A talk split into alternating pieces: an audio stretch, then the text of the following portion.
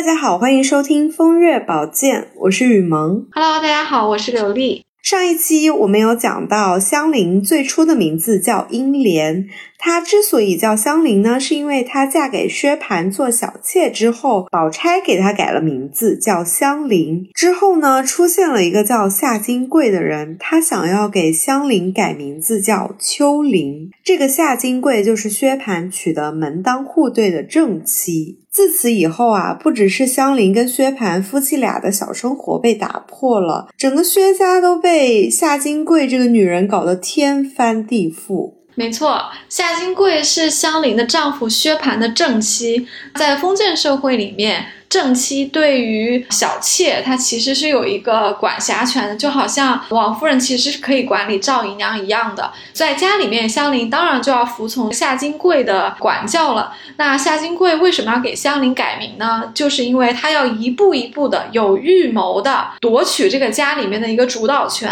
在主导权面前呢，有几座大山，那有丈夫，有小姑子，还有婆婆，对不对？那这几个都是要来日方长的去计算。的，但是小妾香菱她是可以先拿来开刀的，所以他就从香菱入手，然后一个一个的扳倒他们家的这几个人。他给香菱改名字啊，表面上是给一个小妾改一个名字，香菱改成秋菱，也没有很大的不同啊，无伤大雅。对，无伤大雅，香菱也接受了。但他真实的原因是想扳倒宝钗。因为香菱这个名字呢，是宝钗送给香菱的，其实也很符合她的容貌和她的性情。那夏金桂就说宝钗起的不好，这个名字不通，因为菱花哪有香味呢？菱花又是秋天的，所以要不就给你改叫秋菱吧。所以他就从改名字的权利上去标榜他自己的是大房，而且他要僭越在小姑子宝钗的这个权利之上。宝钗是何等聪明的人呢？当然不会就这个名字去跟自己的嫂子闹一通。那香菱也不是这样的人，所以这第一步啊。其实就让夏金贵得手了。嗯，说到名字啊，作者也许从一开始就在告诉我们，薛蟠跟夏金贵本身就不是一路人。你看他们两个的名字姓氏暗含的意思哦。薛蟠姓薛，夏金桂姓夏，冬天跟夏天嘛，本身就是站在对立面的呀。所以在夏金桂改了香菱的名字之后，夏金桂也没有得了便宜就卖乖，他一直都在步步紧逼。你觉得他最终通过这些伎俩和薛蟠相爱了吗？因为就我们上期来讲的种种迹象来看，其实薛蟠跟香菱一开始相处的小日子过得还是不错的，并且薛蟠很长一段时间都没有娶正妻。薛蟠之所以在很长一段时间里没有娶正妻呢，这个是因为正妻的地位是很重要的，所以这个角色是要慢慢的去选的。那香菱因为是小妾，那小妾再娶几个也无所谓嘛。薛家也是相了很久啊，才选到了夏金桂这么一个门当户对、年纪、容貌、家世都差不多的一个小姐啊，所以才给薛蟠许下来的。问到夏金桂和薛蟠有没有爱情呢？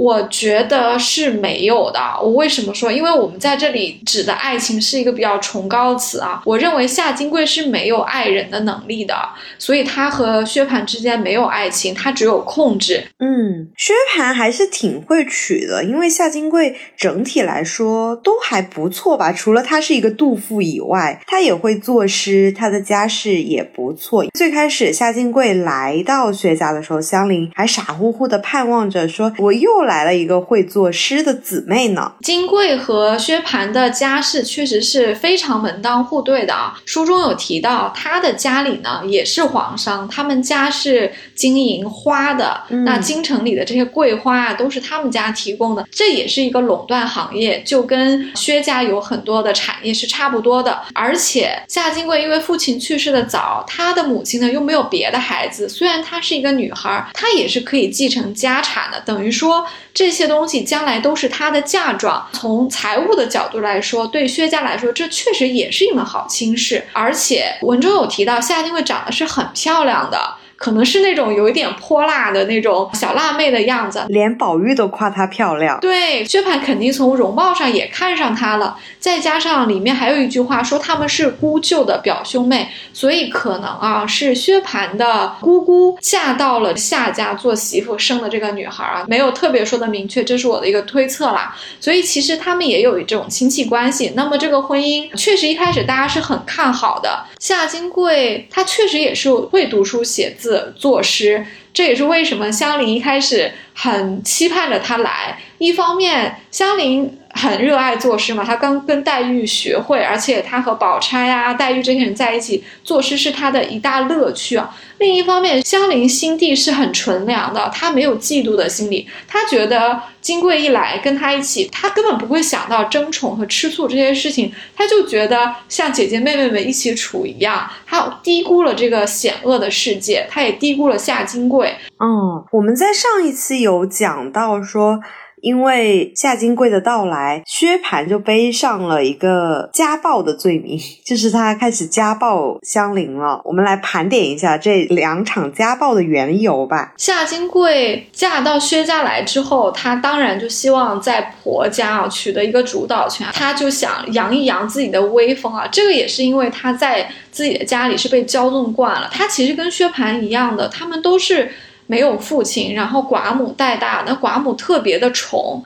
但区别在于呢，夏金桂是一个独生女，她如果被娇宠的话，她连个兄弟姐妹都没有。薛蟠不一样哦，要是她有个哥哥姐姐就不一样了。对，薛蟠虽然很骄纵，但是薛蟠有一个很懂事的妹妹薛宝钗，经常给她擦屁股。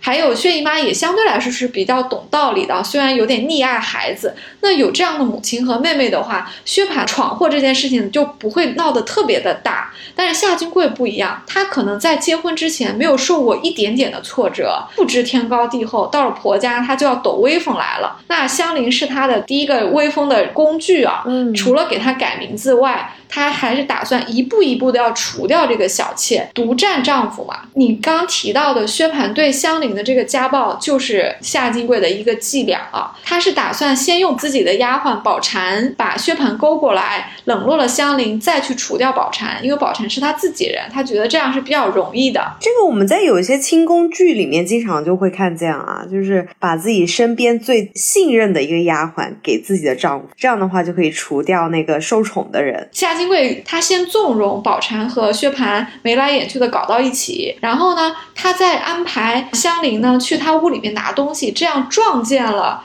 薛蟠和宝蟾的好事，香菱就会感到很尴尬。薛蟠就会感到很丢脸，因为被撞见了。因为其实，在那个时候，就连陪嫁丫头男主人如果要搞上手，其实也是要正经公开的去搞上手的。嗯，你要正经的把她收房才可以的，要有大房的同意，也要有你的父母同意才可以的，不是那么下作的就往屋里一拉就可以的。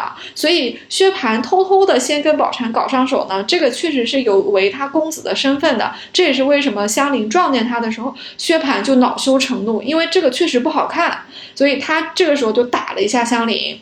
这是香菱第一次被打。后来他因为这个洗澡水的事情，他就觉得香菱老坏他的事情啊，洗澡水一热，他也迁怒于香菱，就又从浴缸里面出来打了他几下。这一下子就把啊事情就闹大了。这是香菱受了两次家暴。嗯，所以大家才会说，哎，薛蟠就家暴香菱了，他就是一个蛮横的人。其实还是因为有夏金贵在从中作梗，不然他们以前谈恋爱，然后再娶进来这么久，怎么就一直都没家暴他呢？是的，薛蟠这个人本质是不坏的，他其实对妈妈、对妹妹都是很好的。以香菱这样的个性，香菱就是很招人疼，不招人厌啊。薛蟠虽然文中有提到说把香菱要到手之后，没过几天看的像个马旁风一样，意思就是几天又移情别恋了啊。但是他应该是不会对香菱去下什么狠手，他应该对香菱还是不错的。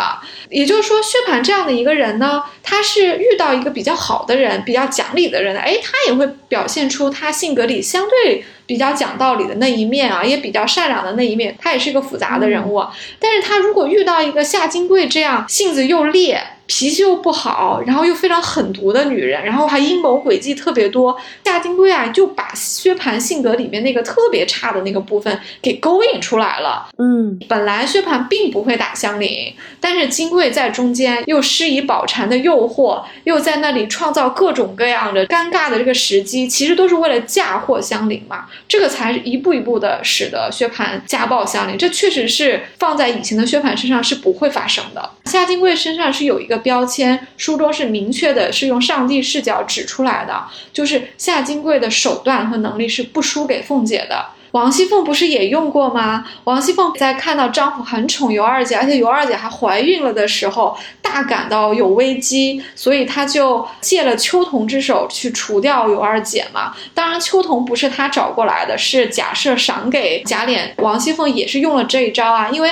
对他来说，一下子对付两个敌人没有必要嘛？他可以借秋桐之手杀尤二姐，那何乐而不为呢？夏金贵跟凤姐的招法差不多，只是他还更有盘算一点。嗯，那怎么来对照王熙凤跟夏金贵这两个人？他们两个其实很多性格上是相似的，为什么王熙凤她却走上了相对于来说稍微善良的一面，但是夏金贵却越来越狠毒？这就是作者塑造人物的层次。夏金是在第七十七回才出场的这个人物，就在这一回里面被塑造的是非常非常的鲜明。他几乎是整本书里都没有过的一个与自己受的教育和他的身份非常不相称的一个角色。因为我们前文看到很多出身良好的小姐，举止都是非常的端庄优雅，为人都是很懂道理的。你看前面不管黛玉啊、宝钗都是这样，甚至在这些人里面稍微有那么一点点争议性的。王熙凤。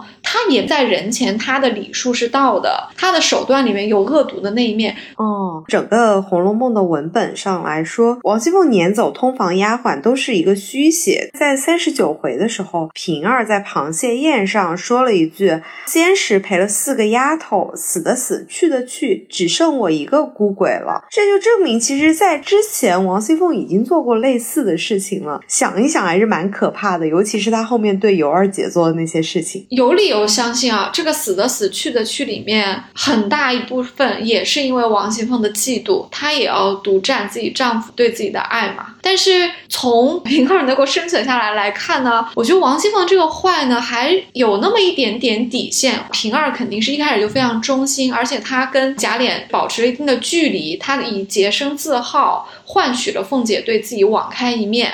那其他几个丫鬟为什么没有像平儿这样呢？有一个推测就是其他几个丫鬟没有平儿这么聪明，或者说其他几个丫鬟也想试一试，通过丈夫对自己的宠爱来扳倒一下王熙凤。这不就是鸡蛋往石头上磕了吗？我们不是要去为凤姐去开脱啊，我只是想说，确实是一个虚写。包括后文王熙凤去整尤二姐，确实王熙凤的形象也是非常狠毒的，手段也是非常的恶劣的。但是他的恶劣呢，是在家里恶劣，而且王熙凤多少是有一点点被动的成分在的，因为这个事情也是别人都。到了她的门口了，就她老公的小妾都已经怀孕，将来有可能要取代她了。所以凤姐的这种算是在反击中用了一些恶毒的招法吧。但夏金贵不是啊，她没有任何人欺负她，她不是反击，她是上来就要找茬，她上来就先找香菱的茬，欺负完香菱，她在家里也是欺负薛蟠。薛蟠一开始对她非常的尊重，文中有提到，因为薛蟠觉得夏金贵家里这么宠她，经济条件那么好，自己刚刚娶了这个娇妻，一开始是让着。他的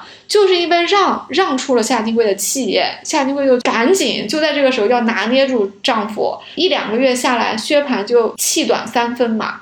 那么他的下一个目标不就是香菱、宝钗和薛姨妈了吗？他就是主动的勾心斗角，然后调情你吵我骂。对他和王熙凤绝对不一样。我相信，如果小妾对王熙凤好，你站在王熙凤这一边啊，搞不好王熙凤对你还挺好的，还团结团结你呢。但是夏金贵绝对不是这样的人。他是主动挑事儿的，而且他的伎俩比凤姐还差得很远。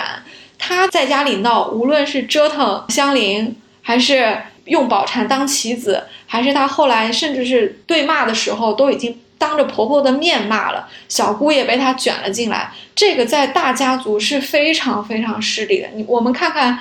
七十七回往前，有哪一个大家小姐和大家的奶奶跟自己的婆婆吵过架的？王夫人这样的被贾母只是普通的说了一句，都要站起来一言不发，低着头，跟这个夏金贵与薛姨妈对骂比起来，你看看这个媳妇是不是已经无理到家了？嗯，都说怕娶错妻呀，而且宝钗对夏金贵也是特别的敬而远之，就是直接就不理这种人，不跟这种人来往。宝钗的能力和情商是肯定可可以压得住夏金贵的，但是宝钗非常的聪明，因为她在这个家里是个小姑，她将来也要出嫁的，她不太适合去管她哥哥的家务事。毕竟这个家姓薛，那薛蟠是这个家的顶梁柱，那夏金桂就是薛大奶奶了，将来是要管这个家的，所以宝钗很有智慧的就退缩了一下。但是宝钗也不是完全坐视不管的，她肯定是在背后，她是会安慰她的母亲。最后她不是也收留了香菱嘛？所以宝钗其实也是一个被动的一个反击。但是宝钗的反击，你看她就是一个大家闺秀的反击啊，她并没有站出来。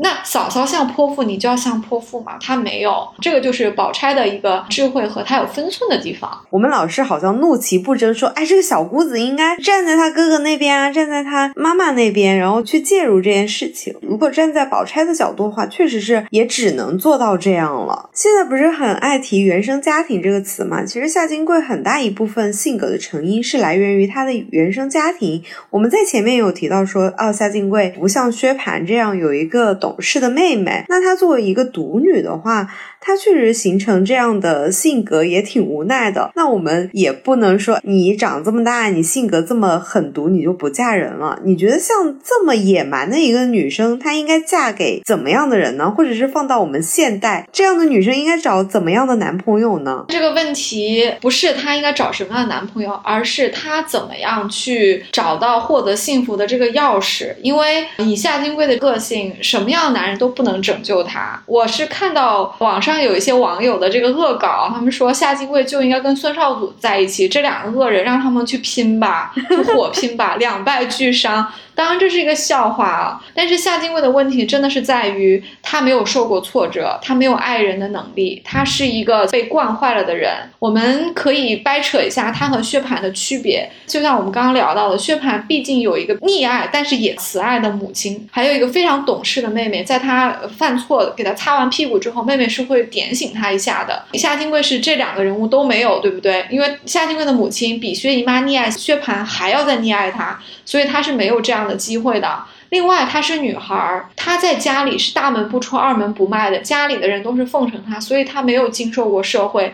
薛蟠再骄纵，她是不是在柳湘莲那里吃过亏？嗯他在外面但凡接受过社会的毒打，对柳湘莲给他一顿打，他就懂了。而且他出去做生意的时候，不是也遇到过劫匪吗？他是知道过社会的不公平。没错，社会这一面的。所以说，薛蟠的这种骄纵啊，哎，因为他是男人，他在外面，所以他其实是这个棱角会被社会削平的。但夏金贵没有啊，他的这个威风和他的这种骄纵，一路从娘家带到了婆家，他是没有一个机会去给他自省的。其实原生家庭有缺陷的人物在《红楼梦》里面是很多的，但是像夏金贵这样的一个家庭，造成了他的这个个性，这是独一例的。嗯，其实我最开始的性格也是原生家庭造就我有点骄纵的一个性格，导致我前一段恋爱就不是很顺利啊。但是后来我通过这一次教训之后，自己就慢慢的成长了起来。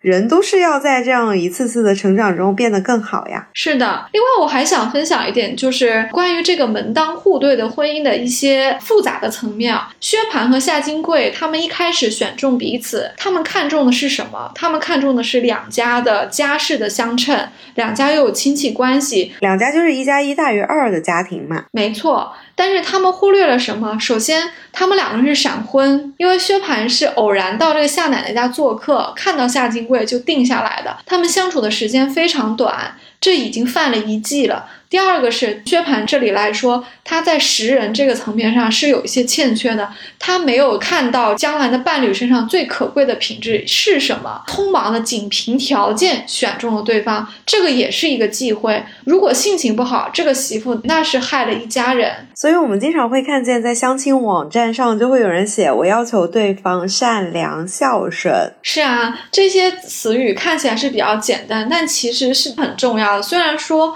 我们也很难在一两次的见面里面就把对方看透，这个是比较难，因为人性非常的复杂。但是显然，薛蟠和夏金桂。他们根本就没有在这方面对对方进行考察，也不排除他们在短暂的接触里面去给对方营造了一个不属于他们真实面目的这个印象。